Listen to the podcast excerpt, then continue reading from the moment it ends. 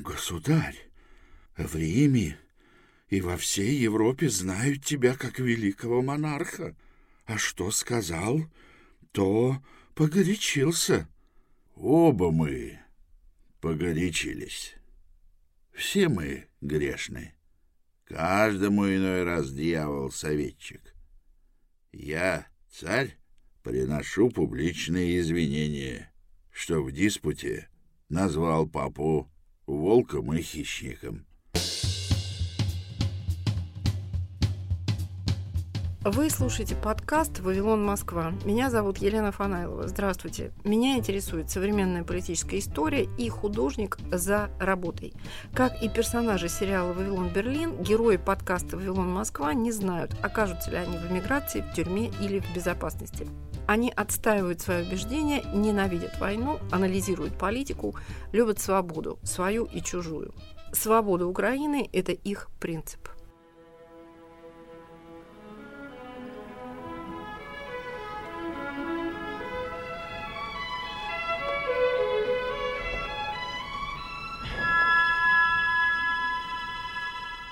Фридрих Горенштейн и Иван Грозный. 18 марта – день рождения Фридриха Горенштейна, прозаика, драматурга и сценариста, автора пяти романов и нескольких книг прозы.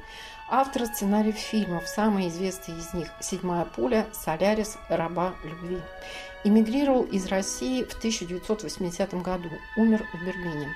Сегодня говорим о последней грандиозной работе Гринштейна под названием «На крестцах». Хроника времен Ивана Грозного в 16 действиях, 145 сценах издана в Нью-Йорке в 2001 году. Сейчас эта масштабная вещь стала доступна читающим по-русски на ресурсе электронной библиотеки Имберден. Подготовил эту публикацию Юрий Векслер, автор проекта «Миры Гринштейна» на сайте Радио Свобода. Вашему вниманию его радиоэссе. Фрагменты текста специально для нашего подкаста читает актер Максим Суханов. Книга на крестцах была впервые издана как двухтомник в США в 2001 году, издана, к сожалению, с рекордно большим числом опечаток и искажений. В 2016 году, то есть спустя 15 лет, издательство НЛО впервые в России выпустило сокращенную версию книги, в которой, по желанию издателя Ирины Прохоровой, примерно половина сцен была представлена аннотациями. И вот спустя еще 7 лет книга полностью выкладывается в открытый доступ. Вот что написала вскоре после выхода книги в Нью-Йорке литературовед Ирина Служевская. Хроника здесь – жанр шекспировских хроник, единственный ряд, который может быть поставлена эта книга. Представьте себе тысячестраничный протокол действий в царствовании прототипического русского тирана. От похода на Новгород и до смерти – данный только в речах, монологах, репликах, криках, теологических спорах, отрывках из писем, воплях убийц и убиваемых, палачей и пытаемых, погибших и спасшихся, подлинных и вымышленных лиц эпохи.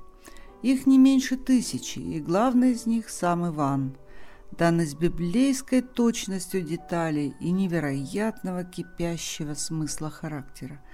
Я не вижу способа рассказать об этой книге. Тут возможен, мне кажется, только построчный комментарий. Тот, кто решится на него, должен, очевидно, сравняться с Гринштейном в знании источников, от Библии, ее апокрифов и всех ее толкований, в которых Иван как у себя дома, до исторических свидетельств в XVI столетии, где Гринштейн отнюдь не ограничивается Россией и ее врагами, а чудом и мастерством создает панораму событий от Англии до Китая. До тех пор, пока эта невероятная книга остается неосвоенной, мы не вправе судить об отечественной литературе XX века. А в художественности дна нет, как в открытом космосе, написал однажды Горинштейн. В «На перед нами предстает, можно сказать, бездонный русский космос – читателю предстоит глубоко погрузиться в русскую историю. Мне довелось однажды услышать от философа Александра Пятигорского следующее высказывание. Я просто думаю, что говоря об истории, люди смешивают два, две вещи. Ход событий, которые они могут знать или не знать. И второе, человеческая идея об истории, которая может не иметь вообще никакого отношения к ходу событий. Это стойкая привычка сознания рассматривать какие-то факты как истории. Вот я думаю, что наука история, она, конечно, строго говоря, имеет дело прежде всего с сознанием, а не с такими, казалось бы, природовидными событиями. И очень трудно, конечно, убедить в этом историка, для которого есть некоторая абсолютно историческая объективность. Хотя многие историки стали понимать, и даже раньше понимали, что история – это подход к событиям, а не сами события. Это способ нашего мышления о событиях, которые мы называем история. Есть много древних культур, которые, наблюдая события, никогда не наблюдали их исторически. Были культуры древние, где людей вообще совершенно даже не интересовало, что было до и что было после. Мы же универсализируем наш исторический подход, считая его абсолютным. Вот это то, против чего я не могу не выступать.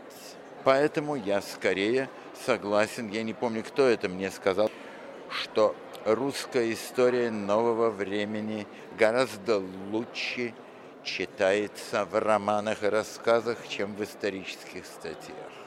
Это не абсолютная правда, но в этом что-то есть. Работая над рукописью, Гринштейн написал критику Лазарю Лазареву в 1992 году.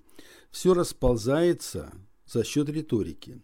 Время было очень риторичное, но без риторики пропадет аромат. В книге есть публичный спор Ивана Грозного с Антонио Пассивино, послом римского папы, посредником на переговорах России с Польшей о мире. Это спор о вере. Он происходит на заседании Думы в присутствии более чем ста человек. Спор сопровождают реплики приближенных царя – бояр Нагова, Бельского и Годунова.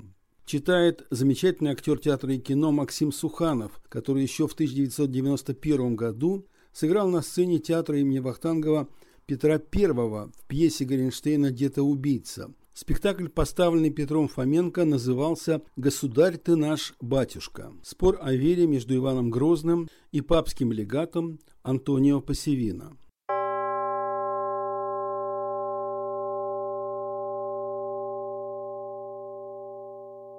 Я, царь, сразу предупреждаю легата, что не буду говорить о великих делах веры, чтобы не было раздора и брани.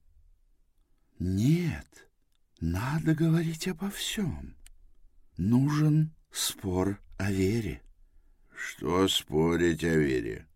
Каждый свою веру хвалит. Мне уже 52 год. Воспитывался я в истинно христианской вере, и переменять мне ее не годится. Придет страшный суд, и тогда Господь рассудит. Какая вера правая? Наша, али латинская? Святой Отец вовсе не хочет, чтобы ты менял древнюю греческую веру, основанную на учениях святых отцов и постановлениях святых соборов. Он только хочет, чтобы ты исследовал, что есть истинно, и то утвердил в своем царстве. Он хочет, чтобы во всем мире была одна церковь, и мы бы ходили в греческую к вашим священникам, ваши ходили бы к нашим, для того и был созван Флорентийский собор. Если ты, великий государь, вступишь с папой в соединение, то не только будешь государем на прародительской отчине в Киеве, но и в царствующем граде Константинополе и папа, и Цезарь, и все государи будут об этом стараться. Не сойтись нам с тобой. Что говорить о Византии и греках? Наша вера, христианская, греческая, была издавна сама по себе, а греческой нашу веру называют от того, что пророк Давид за много лет до Рождества Христова пророчествовал. От Эфиопии предварит рука ее к Богу. А Эфиопия — то место, что Византия. А Византия — первое государство греческое, что просияло во христианстве. Так-то государь показал иезуиту свою ученость. Мне, государю, ныне нет дела до Византии. Не хочу спорить о вере, дабы через то не сделать рознь с папой, и не подорвалась бы взаимная любовь между папой Григорием и мной, московским государем. Уверяю тебя, что розни не будет, и прошу тебя, государя, вести со мной прение о вере. Тогда обращусь к малым делам веры. О больших делах мы с тобой говорить не хотим, чтоб тебе досады не было. Да и что говорить о союзе с людьми, которые вопреки преданию, бреют себе бороды. У святого папы Григория XIII великолепная борода. А у тебя самого бритое лицо. Почему ты сечешь бороду? Вот милое дело. У тебя борода подсечена, а бороду подсекать и подбревать не велено ни попу, ни мирским людям. Ты в римской вере поп, а бороду сечешь. Откуда это взял и по какому учению? Я бороду не секу и не брею. То естественная причина делает мою бороду словно сеченой. Ты говоришь о первенстве пап, Православная русская церковь признает авторитет первых пап, по-прежнему почитает святыми пап первых веков — Климента, Сильвестра, Агафона, но их преемники, последующие папы, утратили право на уважение. Они отвергли бедность первых христиан, живут в роскоши. Сказывал нам парубок Шеврогин, что папа сидит на престоле и носит его, и целуют ногу, а на сапоге — крест, а на кресте — распятие. Прилично ли то, пристойно ли также папе носить крест ниже пояса? Государь, помыслы о достоинстве и величии папы, об особой благодати над Римом, о которой свидетельствует множество мощей в этом городе, тому доказательство. Папа сидит на престоле не для гордости, а для благословения многочисленного народа. Поклонение ему делается в воспоминании того, как древний народ падал к ногам апостолов проповедовавших его веру. И государя следует величать, славить, припадая к его ногам. С теми словами хочу поклониться тебе в ноги. Нас, великих государей, следует почитать по их царскому величеству, а святителям надо смирение показывать и не возноситься выше царей. Папа Григорий называется сопрестольником Петру, апостолу, а по земле не ходит и велит себя на престоле носить. Значит, не хочет Христу подобится. Папа не Христос, а престол, на чем папу носит, не облако. И те, что носят его, не ангелы, который папа поступает по Христову учению и по апостольскому преданию, тот сопрестольник великим папам и апостолам, а который папа начинает жить не по Христову учению и не по апостольскому преданию, тот папа — волк, а не пастырь. Если папа — волк, а не пастырь, то мне и говорить нечего. Зачем же ты посылаешь к нему о своих делах? И ты, и твои предшественники всегда называли его пастырем церкви. Твой римский папа не пастырь, а волк. Если папа волк, то мне нечего больше и говорить. Папа заставляет носить себя на престоле и ставит на своем сапоге знак Святого Креста. Они забывают всякий стыд и всенародно предаются разврату. Сии новые преосвященники лишились первоначального достоинства. Из-за дурного житья утратили право на уважение. — А твое, государь, поведение безупречно ли? Не по убиенном ли сыне носишь ты траур? — То какие-то деревенские люди на рынке научили тебя разговаривать со мной как с равным. И с деревенщиной. — Государь, прибейте иезуита. — тебя иезуит немедленно утопят. Истина, государь, не бросит ли его в воду? Государь, в Риме и во всей Европе знают тебя как великого монарха.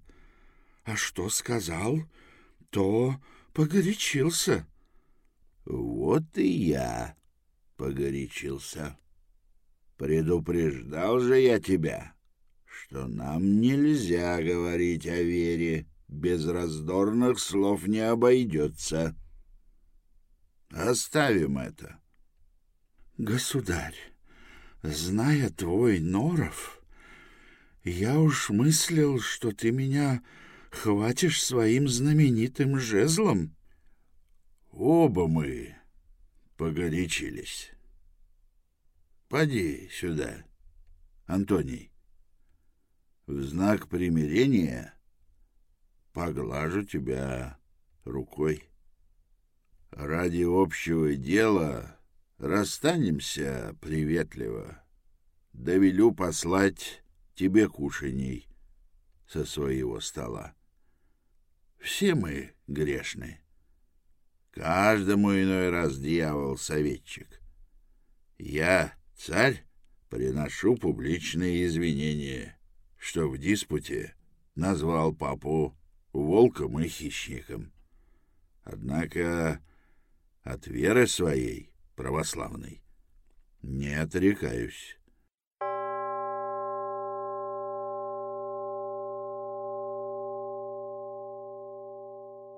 Мы вернемся после объявлений. Привет, меня зовут Марьяна Тарачешникова. А я Наталья Джампаладова. И мы делаем подкаст «Человек имеет право», где рассказываем, как идеи мыслителей и политиков прошлых лет влияют на сегодняшнюю жизнь.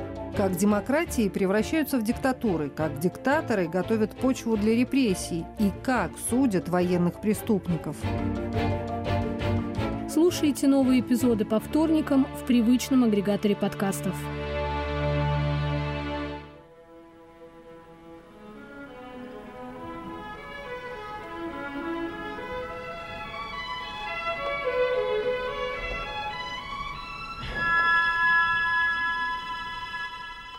Писатель Фридрих Гринштейн и царь Иван Грозный. Хроника времен Ивана IV в 16 действиях, 145 сценах. Юрий Векслер и Максим Суханов. Эта сцена лишь один из образцов многочисленного жанрового разнообразия книги Горенштейна. На создание «На крестах» его, похоже, подвигло то, что он видел в современной ему России продолжение ее давней истории, в которой царствование Ивана Грозного он считал ключевым корневым периодом. О своем понимании времени Грозного Горенштейн высказался в 1991 году в Москве в интервью Виктору Ерофееву. Ну, так, традиционно, веришь в Россию или тебе кажется, что это э, проклятое место? Это неправильная формулировка, значит, веришь в Россию или не веришь. Это говорили э, так национал-патриоты. Веришь в, в Россию, можно так верить. Я думаю, что Россия встанет. Только она должна отказаться от каких-то э, важных э, своих э, костылей – Прежде всего, арифметика должна быть другой. Мне не нравится арифметика в 72 года.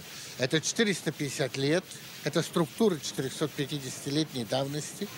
И это очень важно. То есть не, 72 года – это болезненный момент, но все эти болезни начались гораздо раньше. Гораздо раньше. Вот как раз Калита, как раз э, период Ивана Грозного, когда страна могла сложиться совсем по-другому. И, конечно же, э, что за тема Ивана Грозного? Это победа одного образа жизни над другим образом жизни. Это победа московского монголоидного образа жизни кочевого над новгородско-псковским э, образом жизни эгоистически индивидуальным. И гораздо более свободным, да? Свободным и умелым, ничем не отличающимся от Запада. И вот когда три века потомки Калиты ломали хребет этой России и, сломали ее только к концу э, царствования Ивана Грозного. Отношение между монголоидной Москвой и Новгородом было такое же, как теперь отношение между Россией и Литвой. Они завидовали, они ненавидели, они старались там поселиться, они всячески переселяли новгородцев и псковцев куда-то в глубинные места. То есть мы узнаем современные проблемы. Все. Мы подошли опять к проблемам которые существовали в 450 лет назад. Значит, э, э, для России важно вернуться что, к новгородскому вече или к чему? Нет, не к новгородскому вече, а к образу жизни эгоиста, образу жизни э, индивидуалиста. Европейскому образу жизни тому образу, который существовал до того, как Калита создал это государство. Говоря об отказе от костылей, Гринштейн явно имел в виду отказ от империи, необходимость заняться собой, а не другими странами и народами. Но Гринштейн не был услышан, а ныне, когда мы видим, что Российская империя, этот зомби-монстр, так и не отказался от старых костылей, а ищет новые – Книга Гринштейна становится по-настоящему актуальной для изучения и понимания являющейся нам агонии издыхающего дракона. Глубокое знание прошлого России делало Гринштейна провидцем. В своем романе «Псалом» в 1975 году он написал «Национально-религиозную будет носить личину русский фашизм-спасатель». Конец цитаты. Предсказавший русский фашизм Горенштейн видел, однако, шансы и на подлинное возрождение России. Цитата из эссе 1993 года. В целом, о брежневском периоде с тайным вздохом, а иногда и явно вспоминают сейчас как о райском времени. Однако заведомо лгут себе и другим те, кто выстраивают альтернативу нынешнему хаосу и беде на территории бывшей империи в брежневской, устоявшейся, пусть убогой, скучной, но прочности – один американский советолог высказался о брежневском периоде как о времени сочетания пушек и масла. Нет ничего более противоречащего логике фактов. С каждым годом масла становилось меньше, пушек больше. А пушки должны стрелять, ибо по экономическим законам произведенный в большом количестве товар должен быть реализован. При Брежневе Коммунистическая партия выполнила свое обещание, осуществила вековую мечту всякого крепостного, всякого раба, живущего коллективным сознанием, работать мало, но все-таки гарантированно устойчиво существовать. Спору нет, такое существование привлекательно. если бы только не эти проклятые экономические законы, которые не мог опровергнуть даже Маркс. Существует экономический термин «банкротство», то есть несостоятельность. А что делает отчаянный лавочник, когда ему нечем платить по векселям? Он старается поджечь лавочку. В данном случае пожар мог стать атомным, всемирным. К нему, по сути, готовились все 20 устойчивых брежневских лет. Наверное, уже тогда среди брежневских деятелей были такие, которые понимали, не загорится лавочка, придется платить по векселям, наступит хаос и развал империи. В этом смысле понятно нелогичное начало афганской войны. Однако на большее все-таки не решились, все-таки последний момент испугались, попытались найти третий путь, перестройку. Объективная логика фактов доказала, третьего не дано. Развал империи и хаос начался потому, что не началась Третья мировая война. Даже если бы удалось избежать многих просчетов и ошибок, а кто такой провидец, альтернатива была бы нынешний хаос на политических и экономических руинах империи или Третья мировая война, атомные руины. Из-под атомных руин выбраться вообще было бы некому, но из-под политических и экономических руин выбраться очень трудно. На кого надежда? На плохих, в кавычках, людей с психологией индивидуалистов, которых ради традиционного общинного коллективизма изводили, начиная с эпохи Ивана Грозного. Надежда на их лингвистику собственника, в которой «моё» подавляет наше. И напрасны надежды, что на этом пути удастся избежать западноевропейских язв у русского – Перпетум мобиле не бывает. Человеческая комедия будет идти своим путем. Однако тогда в России, как во Франции, Англии, Германии и других странах Западной Европы, человеческие беды, человеческие трагедии, человеческие пороки станут не массовыми, а индивидуальными, не затрагивающими самих основ национальной жизни. И история станет, наконец, для России не мачехой, а матерью, любящий своих детей и пользующийся в любви взаимностью. Писатель Фридрих Гринштейн и царь Иван Грозный. Хроника времен Ивана IV в 16 действиях, 145 сценах. Голос самого Фридриха Гринштейна, голоса философа Александра Пятигорского и писателя Виктора Ерофеева из архива Юрия Векслера. Подкаст подготовлен ко дню рождения писателя.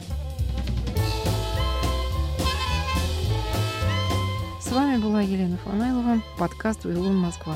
Слушайте новый выпуск каждую субботу в приложениях Apple и Google, в Яндекс Музыке, Spotify, а также на сайте Радио Свободы в разделе «Подкасты». Пока-пока.